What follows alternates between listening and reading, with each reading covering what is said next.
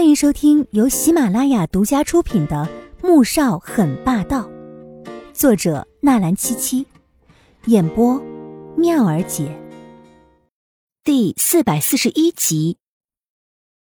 更不要说左宝莉在外面是如何横行霸道了。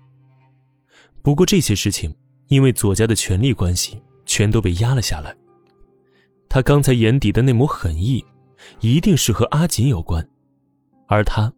也绝不会再容忍任何人伤害阿锦。那你还不知死活的学他，不是在找死吗？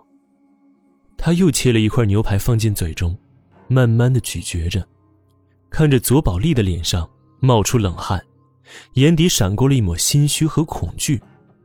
啊，你说什么？我听不懂。左宝丽做着垂死挣扎，这件事情。只有他和大哥才知道，穆萧寒怎么会察觉呢？我这里有监控，你不知道吗？记住，下次下药的时候先把证据扔掉。穆萧寒从口袋里面拿出了一张黄色的纸，纸上面还残余了一些粉末。他自然不会让左宝莉怀疑到阿锦头上，也猜测在下药的时候，左宝莉必先在吧台将酒瓶打开，又怕被人发现。可能是他太自信了，便随手将纸扔到了吧台下面的垃圾桶里面。你刚才是为了找这张纸，才给我泡水的？左宝丽瞪大眼睛，有一抹不敢置信。这男人的心思缜密到令他害怕。哼，当然不止这些。你能对我下药，我自然该礼尚往来。穆萧寒放下了刀叉，这牛排虽好。但并不是他所喜爱的，还是让王妈下碗面算了。左宝莉心中一惊：“你给我下药！”穆萧寒却是轻轻一笑，站了起来。左宝莉抬头，只觉得眼前一片眩晕，面前的男人一分为三，还有那张笑得冷酷的脸。他握紧拳头，想让自己清醒一点，可一点用也没有。你，想，你想做什么？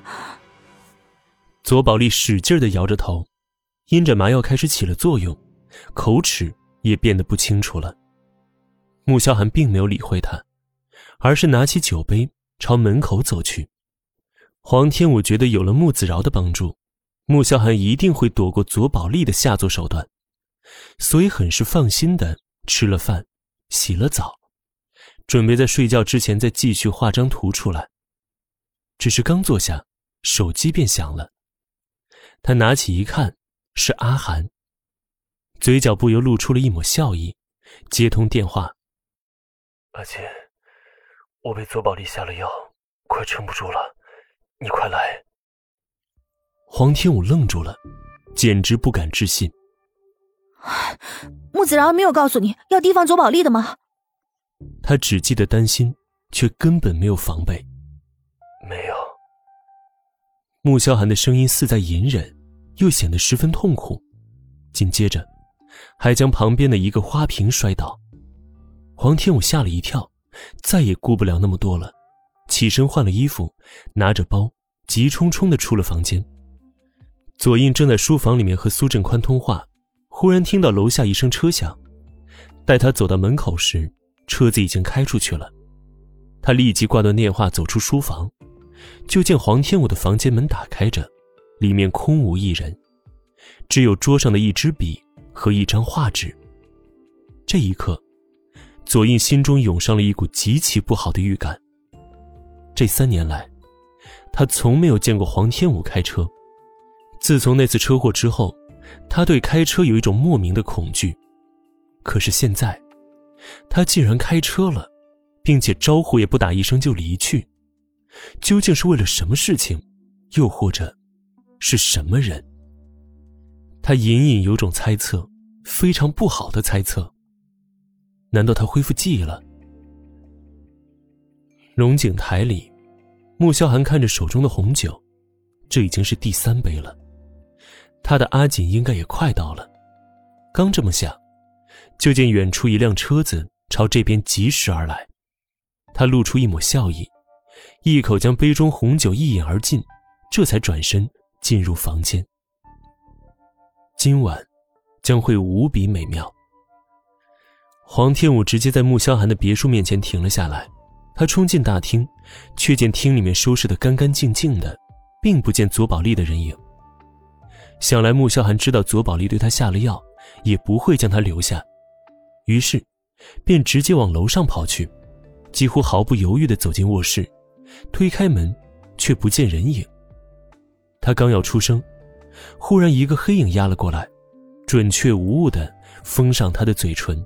撬开他的牙齿，一股酒味充斥在口腔里面，他下意识的吞了下去。阿锦，看你这次还跑不跑得了？话落，男人将她打横抱起，朝床上走去。你，你不是被下药了吗？黄天武惊得睁大眼睛，怎么一点也不像被下药的样子呢？是被下药了，不过你没来。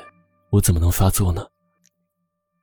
穆萧寒轻笑，看着他这副傻傻的样子，只觉得可爱极了，低头又在他小嘴上轻咬一口。